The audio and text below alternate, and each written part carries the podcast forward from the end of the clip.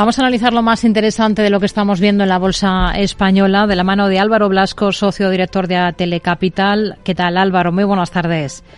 Muy buenas tardes. Bueno, sesión bastante descafeinada, no solo para la bolsa española, sino en toda Europa, ¿no? Ante esa ausencia del principal mercado del mundo. Pues sí, la verdad es que nos guste o no nos guste, cuando no está presente el mercado americano, pues los volúmenes varían mucho y las eh, sesiones suelen ser, yo diría, prácticamente hasta aburridas, ¿no? Pero bueno, eh, es un día y vamos a ver mañana eh, cómo arrancan los mercados americanos después de la semana pasada, que no fue tan sencilla, y, y, ver si retomamos poquito a poco esa senda eh, al alza otra vez de los mercados. Hmm.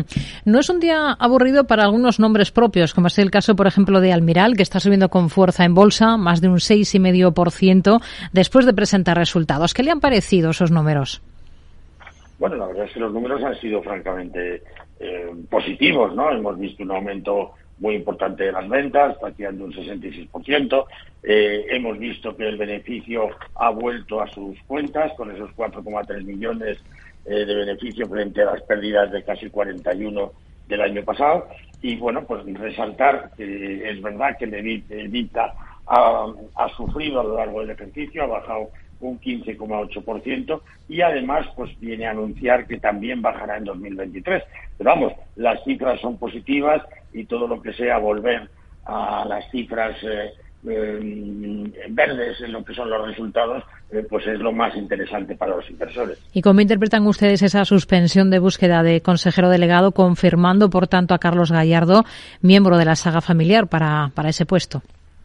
Bueno, eh, en principio algo sorprendidos, pero la verdad es que don Carlos está haciendo bien su trabajo. Yo creo que estos, estas cifras que hemos conocido hoy pues apuntalan un poco la estrategia eh, que está siguiendo la compañía y seguramente pues han pensado eh, que ante esta eh, positiva evolución pues no es momento de hacer otros cambios en la compañía, ¿no?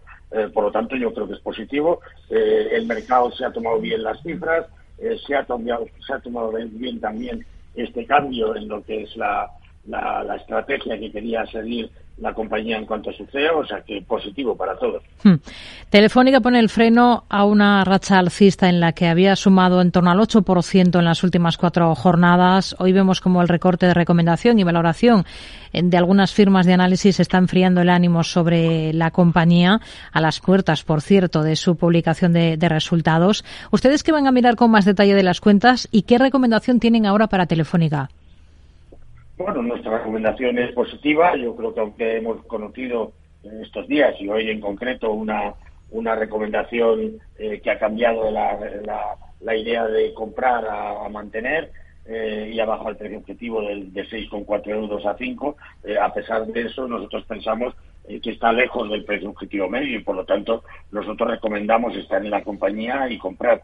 De los resultados, lo que más vamos a mirar, pues indudablemente ver si ha conseguido eh, reducir un poquito más su, endeudamiento, que es lo que principalmente estamos analizando en los últimos en los últimos años, ¿no? Eh, y por otro lado ver cómo evolucionan sus márgenes. Habrá que ver también los comentarios que se hagan sobre eh, subidas de precios de sus de sus servicios que ya se han practicado en algunos de los mercados en los que está y ver hasta qué punto lo puede hacer en otros. Hmm.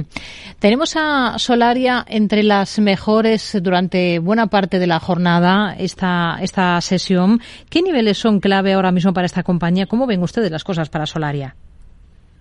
La verdad es que las vemos positivas. Lo que estamos viendo es un apoyo eh, total, eh, no solamente en España para la compañía, sino en el mundo para el tema de estas energías limpias y la actividad que tiene Solaria, el, tamaño que ha adquirido y la relevancia en el mercado, pues yo creo que la hacen una de las eh, más interesantes en las que podemos invertir.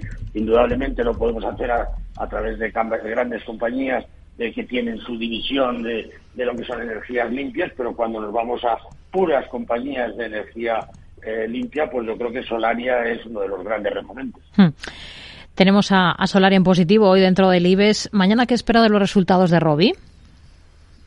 Bueno, en principio creemos que las eh, cifras que va a anunciar van a estar por encima de las eh, previsiones trimestrales que había marcado eh, para este cuarto trimestre del año, basándonos un poco pues en la fuerte demanda que ha tenido de, de fabricación para terceros y también pues por ventas vinculadas a Moderna, ¿no? Eh, que se había hecho un descuento de, de, la cifra de ventas pues superior a lo que realmente parece que ha sido, ¿no? Eh, por lo tanto, nosotros somos positivos con la compañía.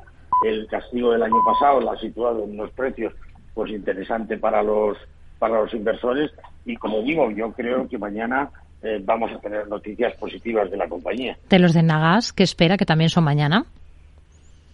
Bueno, yo creo que ahí pues eh, que sus ingresos regulados van a tener una variación pues bastante pequeña con respecto a 2021. Eh, es verdad que sí, esperamos, y yo creo que así lo ha ido dando a conocer la compañía, una bajada de, de EBITDA en torno al 10%, pues por menos ingresos procedentes básicamente de también de las participadas, luego mayores costes en lo que es la energía, mayores costes en el tema de CO2, bueno, eh, es una empresa en la que no esperamos nunca eh, grandes crecimientos, pero sus cifras eh, creemos que van a ser sólidas y que a, pesar de esa bajada de IPTA, pues creemos que el, dividendo, que es uno de los grandes motivos que hace invertir a la gente en Enagas, pues se va a mantener en los niveles actuales. Álvaro Velasco, socio director de Atele Capital. Gracias. Muy buenas tardes. Muy buenas tardes.